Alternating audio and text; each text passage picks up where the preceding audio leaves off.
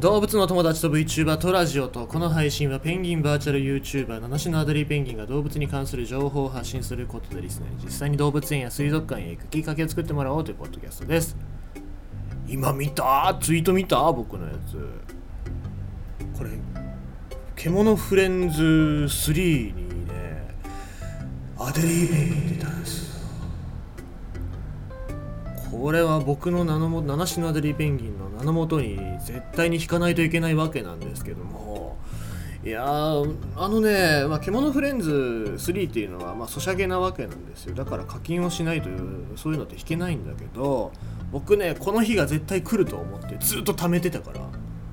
もう間違いなく取れます。しかし、まあ、ガチャをね10回回せば必ずもらえるみたいなそういうキャンペーンなんですけども。まあそんなねそんななんだろう確定ガチャに頼るほど絆が低いわけではないですよ。多分僕一発で引きますよ。七種のアデリーペンギンですから。アデリーずっと待ってましたよ。だからさもう楽しみで仕方がないですね。アデリーちゃんがどんだけ弱くても僕はアデリーちゃんを使い続けますよ。絶対もうパーティーの中心メンバーとして。据えて。でペンギンあちなみに今のところジェンツ皇帝、えー、岩飛びフンボルトペンギン、えー、ペパプって何？あれ？一人足りねえな。待ってよ。ジェンツ皇帝、えー、岩飛び、えー、あロイヤル、えー、フンボルト。あとジャイアントペンギンも出てますね。それぐらいしか今ペンギンないけどこれで7話目。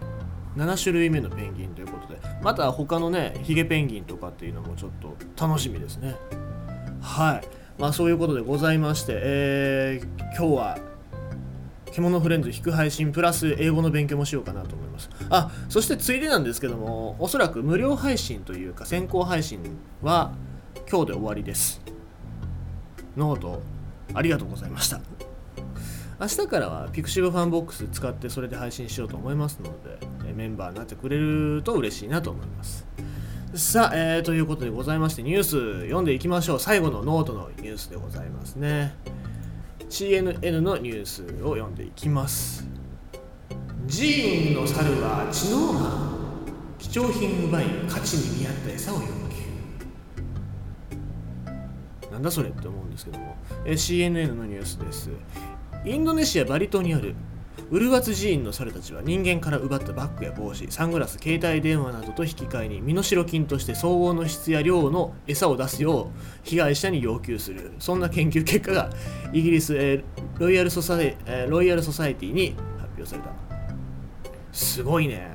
猿の知能もそこまでかって思いますけど。それによると同寺院のカニクイザルは生体の知能が高く電子機器など観光客にとって最も価値が高い品物を見定めてひったくりそれに相応する価値があるとみなした食べ物を与えられなければ奪った物品を手放さない。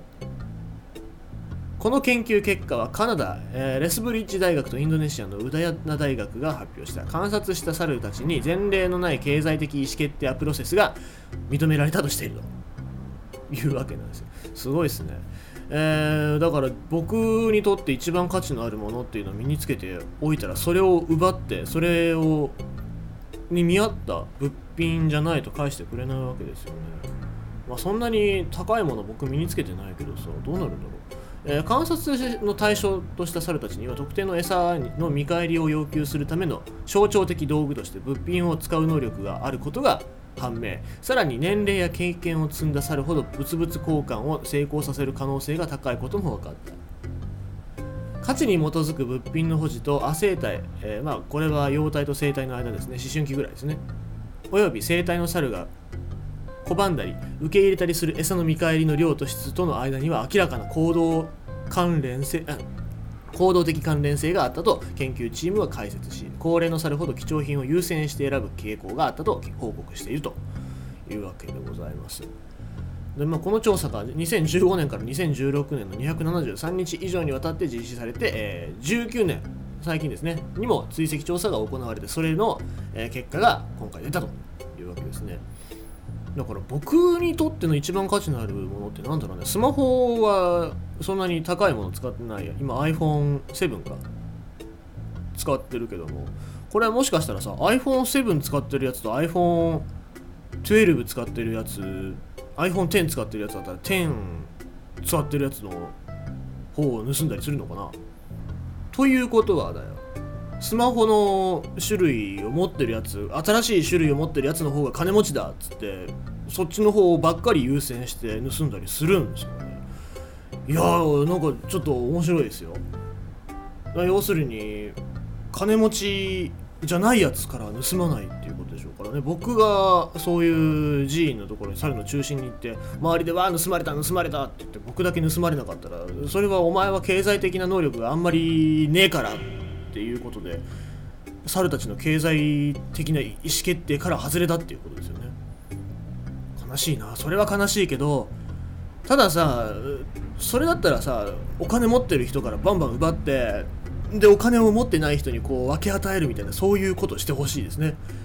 猿だけどネズミ小僧みたいなそういうことしてくれたらすげえ嬉しいしちょっと株上がりますよね。もしくはそれでもらった餌スマホを返す代わりにもらった例えばご飯とかねそういうのをもらったら、えー、そのご飯を恵まれない子供たちに渡したりだとかそういう猿だったらちょっとかっこいいなと思いますけど、まあ、そこまでやらないと思いますね。はい、えー、ということでございまして今日のニュース CNN が、えー、伝えておりました。貴重品を奪い価値に見合った餌を要求する猿。頭いいねっていうそんなニュースでございました。